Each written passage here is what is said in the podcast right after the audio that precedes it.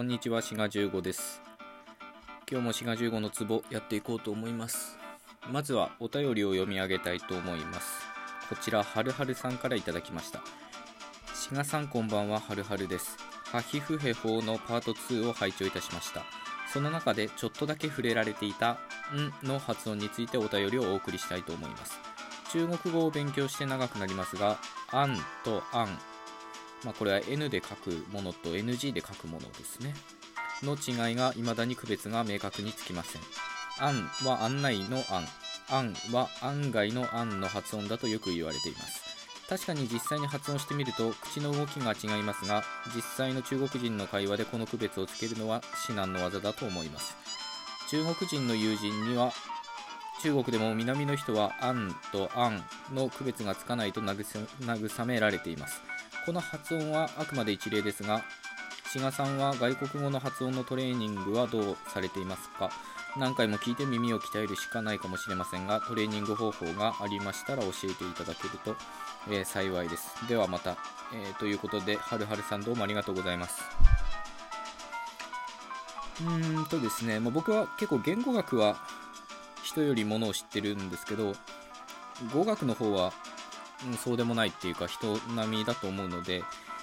うん、あんまりねアドバイスできるようなことはないんじゃないかなと思いますね。その普通のことしか言えないと思いますね。外国語の発音。まあやっぱりよく聞いたりあるいはシャドーイングとかかな。まあ実際自分の自分で発音の区別ができればまあ、聞き分けられるし。っていうことだと思うので、まあ、自分の発音をよく観察するっていうかその音とその口の中のイメージを一致させるっていうかね、まあ、そういう作業が必要だと思うんですけどただまあはるはるさんは中国語を勉強して長いっていうことですからこの程度のことはもうやってらっしゃると思うんですよね。なので、ほんと月並みというかね、普通のことしか言えませんね。まあ、僕個人の体験としては、今言ったシャドーイングとか、まあ、自分の発音を観察して、まあ、音とその口の中のイメージをこう、うまくね、連動させるような作業をするかなと思います。ほいでまあせっかくこの「ん」の話が出てきたので、え今日はこの「ん」をね、言語学的に観察していくということにしたいと思います。はるはるさんのお便りにもあったようにですね、えー中国語の「ん」には N で書くようなものと、まあ、NG で書くようなものですねの区別があるわけなんですけど日本語母語話者はその区別がまあ普通はできないということですね。で学習者はそれで困っちゃうということになってます。そもそも日本語の「ん」っていうのは一つの音声を表しているわけではなくて、まあ、言ってみれば代表形というか象徴的なものなんですよね。いろんなバリエーションがあるものを「ん」と呼んでるだけであって実際にはその現れ方っていうのはいろいろあります。例えば以下の4つの単語ですね。反波反応反抗反因。これらは全て「反」っていう音が入ってますけどそして日本語母語話者であればそれぞれの「ん」は、まあ、同じ「ん」として認識するわけですが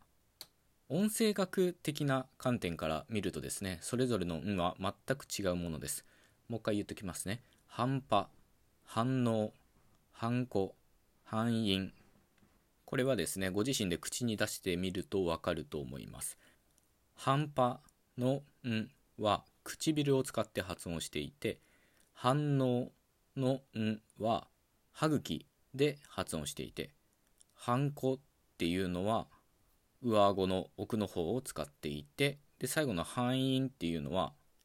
まあ、反のメンバーっていう意味ですね。の「ん」は舌が口の中のどこにも当たってないのがわかると思います。ではるはるさんのお便りにあった中国語の2つの「ん」は反応と反抗のそれぞれの「ん」ですね。このことからわかるのはですね中国語の、まあ、N で書く「ん」と NG で書く「ん」それぞれ日本語母語話者は発音はできるんですけどそれを聞き分ける意味はないので同じ「ん」としてまとめてしまってるわけなんですよね。ちなみに韓国朝鮮語の「ん」には半端の「ん」も別物として扱っています。だからまあ韓国朝鮮語の「ん」は3つあって中国語は2つで日本語は1つと言ってもいいかもしれませんね。発音のバリエーションは日本語いっぱいあるんですけどそれを一つにひっくるめてしまっているというわけなんですね。でこの日本語の「ん」のバリエーションはなんでこういう風になってるかというと後ろに出てくる音によってるんですね。まあ簡単な原理なんですけど半端みたいな場合だと後ろが唇を使う音だったらそれに引きずられて唇を使う「ん」になるし反応みたいな場合は後ろが歯茎を使う音だから反抗の「ん」だと後ろが上顎の奥を使うものだから半音の場合は後ろが母音の場合ですねは下が口の中のどこにも触れない「ん」というふうになってます。だからまあこの「ん」の発音は自動的になってるということですね。以上の話をまとめるとですね日本語の「ん」も中国語の「ん」に負けないぐらいバリエーションはあるわけですけど日本語の場合はそれが意味の区別に関わってなくて自動的に決まっているものなので区別する必要がなく象徴的な「ん」としてひとまとまりになっているということです。先ほど韓国朝鮮語には3つの「ん」まあ、つまり M で書くようなものと N で書くようなものと NG で書くようなものと、まあ、3つの「ん」があると言いましたけどどうやらね昔の中国語にも M の「ん」はあったようですね、まあ、今それが N と合流してしまって N と NG の2つになってるみたいなんですけどその証拠がね漢数字で確かめられるんですね。大和言葉の数字は1つ2つ3つですけど漢数字は1234の方ですね。でこの漢数字はもともと中国語でそれが朝鮮半島を経て日本に入ってきたわけですけどだからまあ漢数字を見れば中国語と韓国朝鮮語と日本語って当然元が同じなんで似てんだなっていうのがよくわかるんですよね。で事実3っていうのは中国語では3なんですよね。でこの3の「ん」は N を使う方の「ん」なんですけどもともとは M の「ん」だったようです。3だったらしいんですよね。でなぜかというとそれは